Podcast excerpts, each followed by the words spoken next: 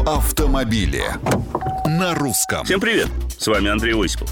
Мне кажется, в головах у тех, кто пользуется телефоном за рулем, вещество не серое, а зеленое, недозревшее, вне зависимости от возраста. Иначе не объяснишь, почему до них никак не доходит, что это чрезвычайно опасно. Всего 8 камер в Москве с начала года зафиксировали 2693 случая использования мобильника за рулем. Причем места, где они расположены, давно и всем хорошо известны, а штрафы текут рекой. В кои-то веки я должен поддержать как столичный департамент транспорта, так и ГИБДД в том, что таких водителей нужно нещадно штрафовать.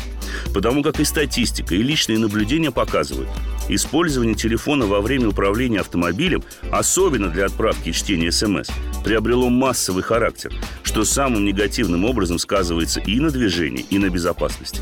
Простая математика. На скорости в 60 км в час машина проезжает за секунду более 16 метров. А за 10 секунд именно столько обычному человеку требуется на отправку смс с 5 слов. Автомобиль проедет уже 167 метров.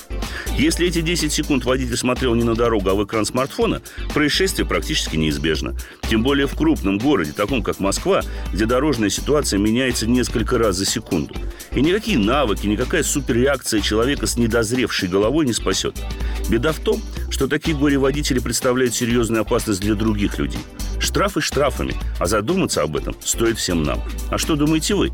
Пишите на страничках Русского радио в социальных сетях. А с вами был Осипов про автомобили и без телефона в руке за рулем, конечно же, на русском.